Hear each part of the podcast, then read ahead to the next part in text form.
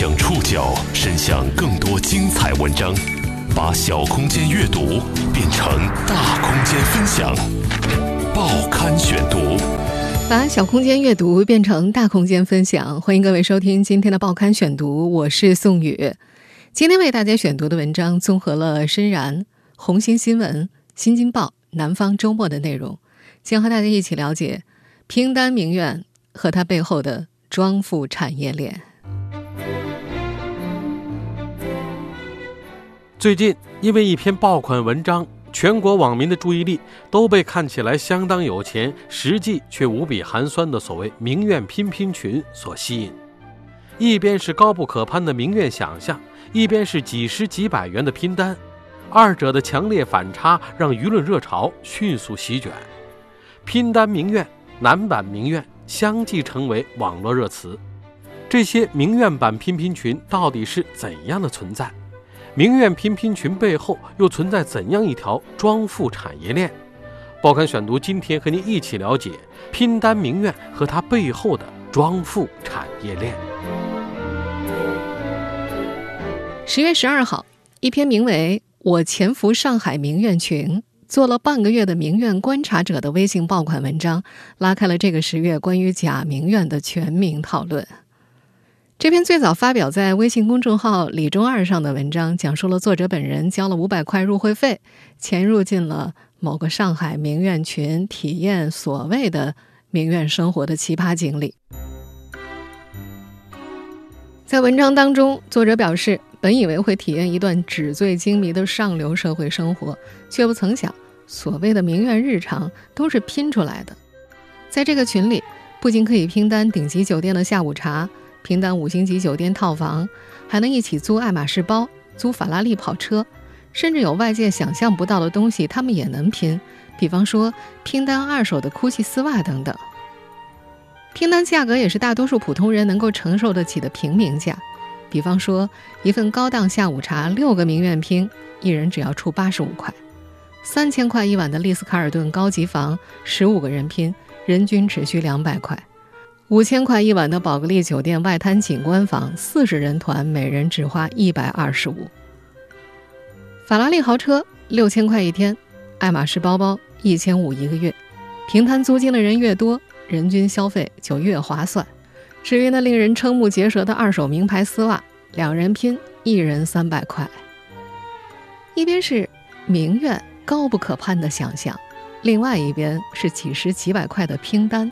二者形成强烈的反差，让上海名苑拼单名苑的话题引爆网络，甚至闲鱼上还有人火速挂出了一百八十八块的上海名苑群，这可比热传网文当中的五百块入群费降低了不少门槛呢。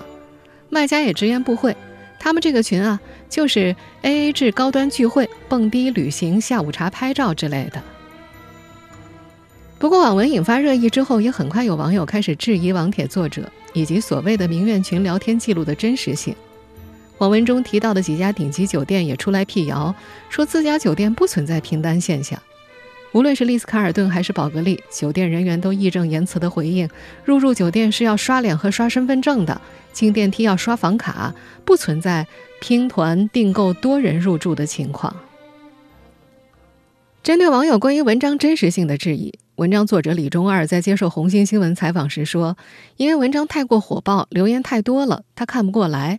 他表示自己不想去反驳，本来就是信就信，不信就不信的东西。”这个男生还说自己也不在乎这点流量，现实里他有其他正式工作，做公众号本就是个副业和爱好。李中二还表示，他是在九月底了解到这些名媛群的线索的。当时有个粉丝给他推送了一个上海名苑群的邀请函，他根据邀请函上的二维码信息申请了加入。这位作者还说自己的文章火爆之后，他在十二号半夜就被踢出了群，所以无法了解名苑群里其他人的后续反应。他分析自己被群友认出并踢出来的原因是，群里其实很多人都是互相认识的，只有他一个是新进去没多久的。虽然网帖涉及的几家酒店都出来辟谣说不存在拼单现象，网络上也依然存在着对网帖真实性的质疑，但围观的群众们却宁可信其有。这主要是因为现实生活当中类似的打肿脸充胖子的假名媛还真不少。这不，继拼单名媛登上热搜之后，十月十三号，男版名媛也成了新的网络热词。其实早在前两年，大家讨论 PUA 话题的时候，这些装阔少的男人们就曾经引发过一时热议。相比拼单名媛，男版名媛的套路就更加直接了：拍图、晒图、盗图、倒卖图、二手晒图，双重产业链，连拼单去酒店的环节都省了。于是乎，也有人把男版名媛叫做“旅拍阔少”，营造人设，想拍哪儿就拍哪儿。盗图造假，想造什么就造什么。十月的这两波名媛热点，让吃瓜群众大开眼界。原来小红书里的名媛风女孩、豪车、名牌包、顶级酒店的豪门标配标签，都是共享奢侈品经济呀。那么现实生活中都有哪些人在装名媛阔少？假名媛和伪阔少背后又存在着怎样的装富产业链？报刊选读继续播出：拼单名媛和她背后的装富产业链。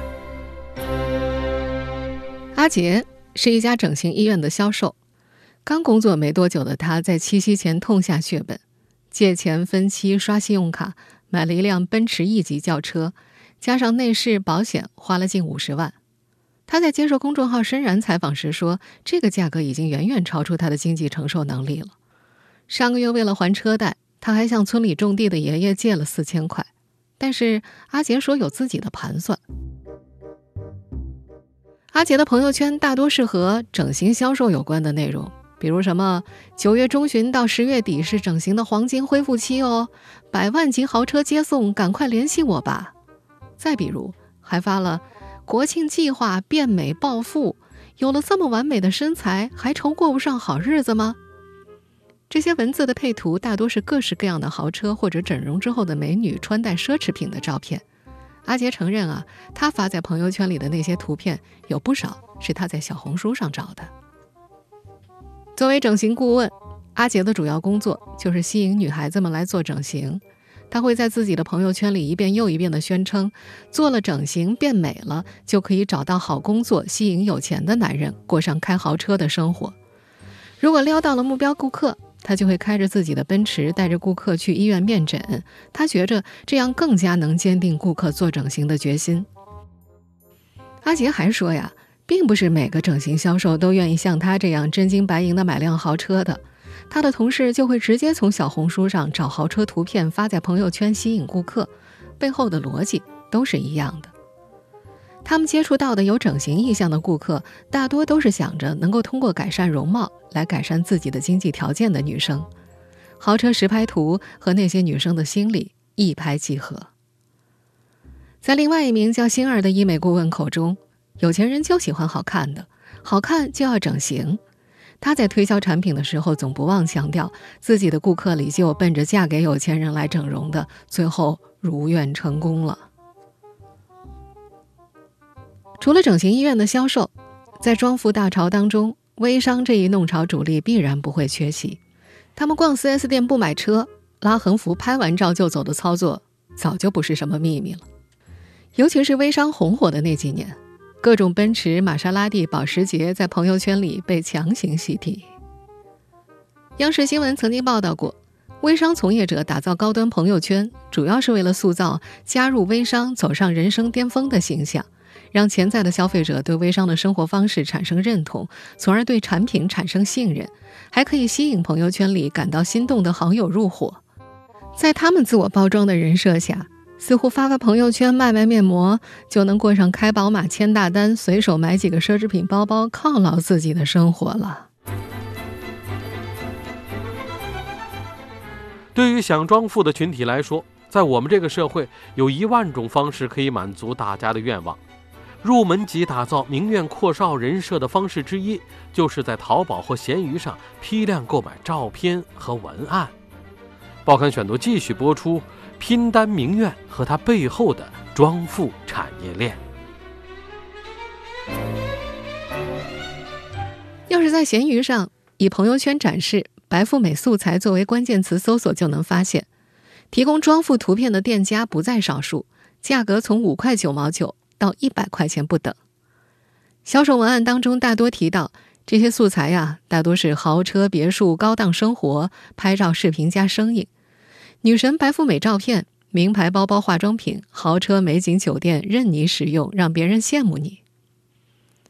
公众号“深然”的作者就买了一份售价六块九毛九的晒富图，扫了商家发来的网盘二维码，就瞬间打开了纸醉金迷的奢华世界大门。里面内容极其丰富，可以在捷克爱上大猪肘，在法国酒庄品红酒，在大理洱海边思考人生，在美国纽约帝国大厦赏夜景，在泰国海边品尝大龙虾，还可以在人均消费一千九百七十八元的乌镇阿里拉酒店和闺蜜共进下午茶。从图片到文案，这六块九毛九的服务透着两个字：贴心。日常单品图把一个白富美的吃穿住行都想到了。法拉利、奥迪、宝马、保时捷换着开，迪奥的口红、香奈儿的香水、劳力士的表、宝格丽的项链随心买。文案覆盖各种场景，有逛街、吃饭、旅行时发的，下雨时发的，甚至还有听周董歌说好不哭时发的，妥妥打造出一个有钱有趣的名媛形象。不仅有配图，甚至连图片文案都帮你配好了。买完之后，闲鱼卖家还会告诉你确认收货送现金炫富照片。为了把戏做真，配上定位是必不可少的。淘宝上有售价九十八块能够修改朋友圈共享位置的软件。某商家表示啊，可以实现全球定位，没有时间限制。朋友圈一键转发，甚至可以跟朋友共享。配上一些全球热门景点的图片或者视频，跑遍全球就是这么简单。当然，买图文有个缺点，没法把自己融入进那些奢华的氛围里。毕竟，如果本人长期不出镜，没法更有信服力的维持形象。这时，进阶服务、专业的形象改造、约拍就来了。业内行话叫。展示面拍摄，报刊选读继续播出拼单名苑和它背后的装富产业链。想去哪儿拍就去哪儿拍，这种专门提供炫富拍摄的商家，行话叫做展示面拍摄，在外界口中，它也被叫做装富旅拍。商家的摄影团队会去主要城市巡回拍摄，行话叫城市计划。比方说，摄影师在去北京之前，会在微信公众号上发布文案，介绍拍摄行程，发布之前拍好的样片。比方有在大裤衩对面的酒店豪华套房，注视着熙攘的人群，面对大裤衩健身、胡同街拍等等。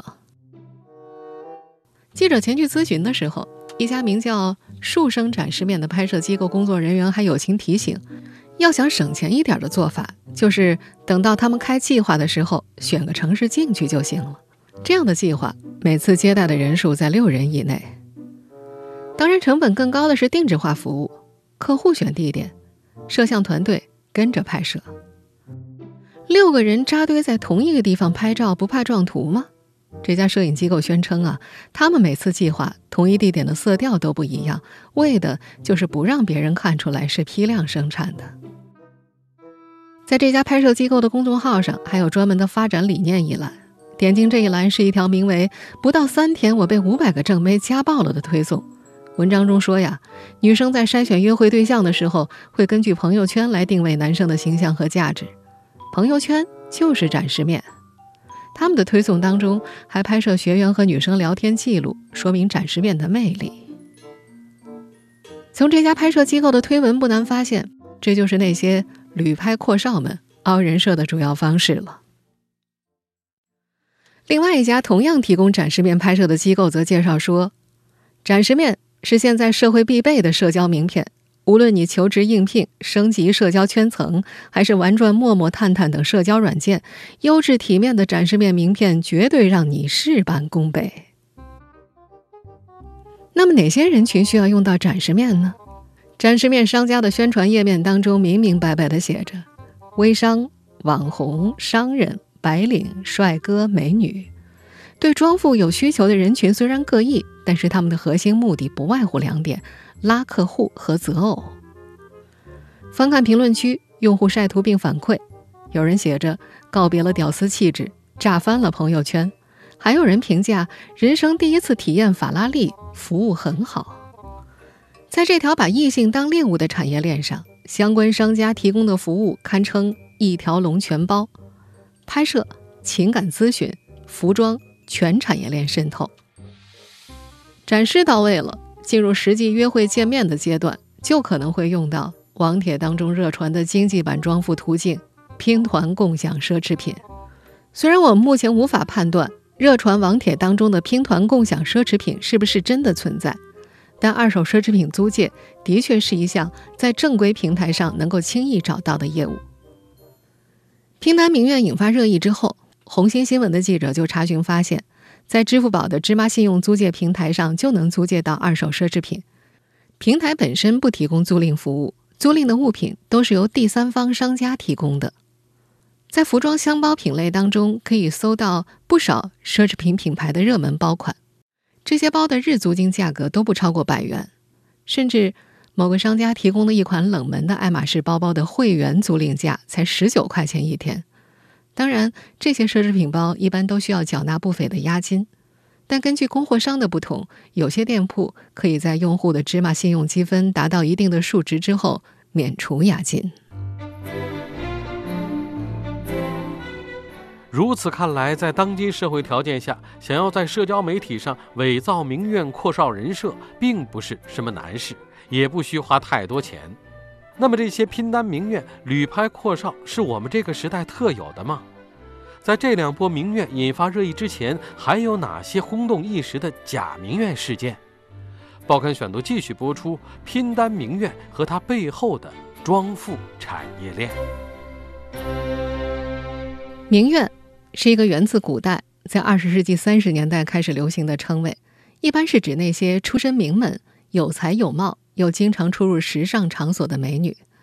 随着时间的流逝，名媛有没有才变得不那么重要，更重要的是身世高不高，有没有钱，长得漂不漂亮。尤其发展到今天，社交网络时代的不少名媛的主要特征，就是在社交媒体上分享具有上流社会色彩的日常生活。他们是不是真的有钱，不得而知。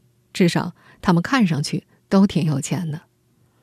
社交媒体的虚拟性和装饰性，给一些虚荣的人装名媛、装阔少提供了机遇。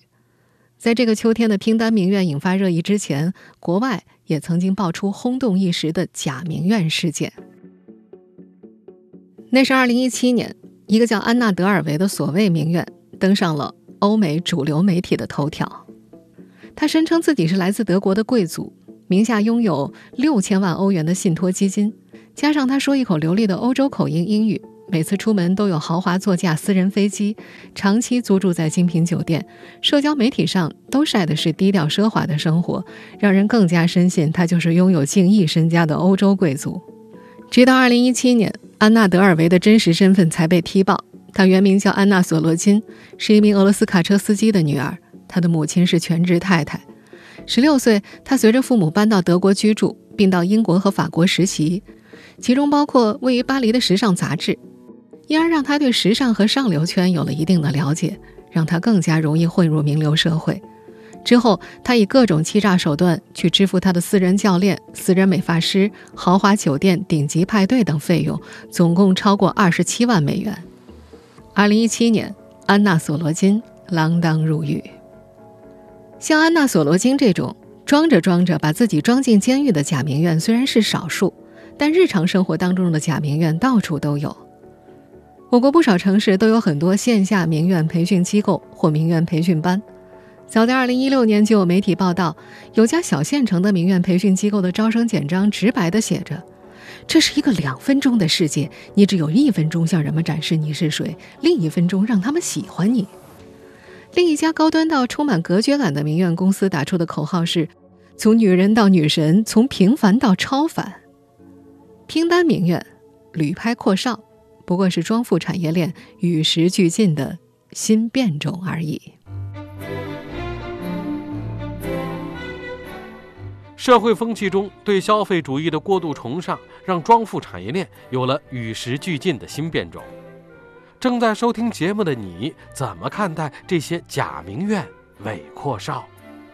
报刊选读继续播出拼单名苑和它背后的庄富产业链。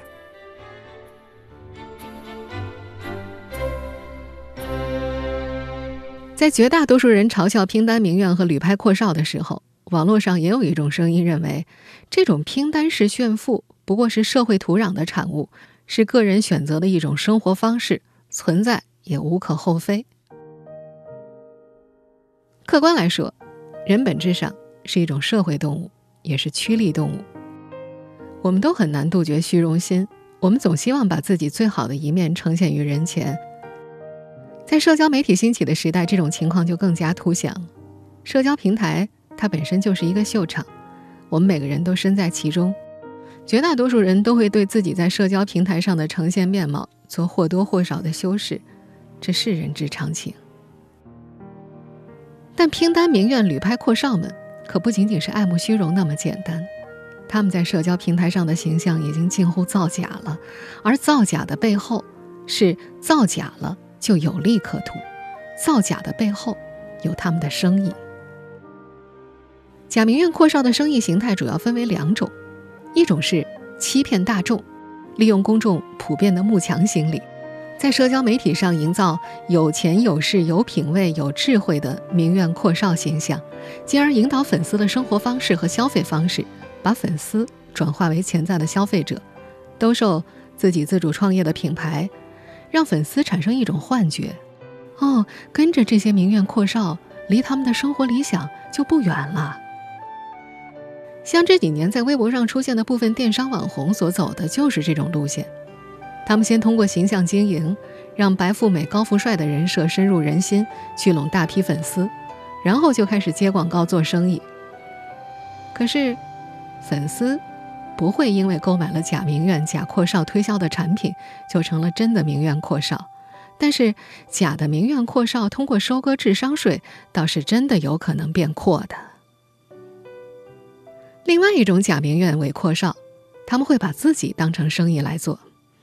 一部分女性在社交媒体上殚精竭虑地营造出名媛形象，是为了钓金龟婿，通过婚姻实现自己的阶层跨越。但是，社会上。有名媛培训班，也有专供屌丝男士的 PUA 课程。拼单名媛在套路别人的时候，难保不会和旅拍阔少狭路相逢。当然，在这条自我包装、自我营销的路上，一定是有某些成功者的，甚至他们成为了业内传说。但个别人靠欺骗获利的背后，是更多人被骗、误入歧途，甚至还会导致整体社会信任指数的下滑。归根到底，假名媛阔少所展示的扭曲的价值观是不值得提倡的。人为什么要装富呢？因为富代表着社会的普遍认同，也会带来更多资源，所以许多人会追求和收入不相符合的物质生活，比方说购买奢侈品、追求品牌，甚至有的人会为此负债累累，人前欢笑，人后狼狈不堪。但物质。它不应该是一个人社交的全部筹码，婚姻也不该是一个明码标价的市场，更不应该成为某种套路。毕竟，越是有底气的人，越不会介意展示自己的真实一面，而虚假越是泛滥，真实的价值也会变得越高。当然，对于更多的普通人来说，我们与其嘲笑拼单名媛和旅拍阔少的荒唐，倒不如静下心来想一想。咱们怎么才能抵制庄富产业链和名媛流水线的诱惑，进而改变这种已经趋于病态的社会做派呢？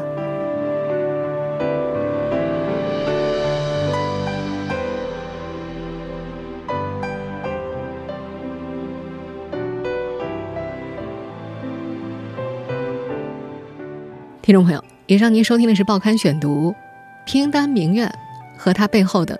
装富产业链，我是宋宇，感谢各位的收听。今天节目综合了深燃、红星新闻、新京报、南方周末的内容。收听节目复播，您可以关注《报刊选读》的微信公众号“宋宇的报刊选读”。我们下期节目时间再见。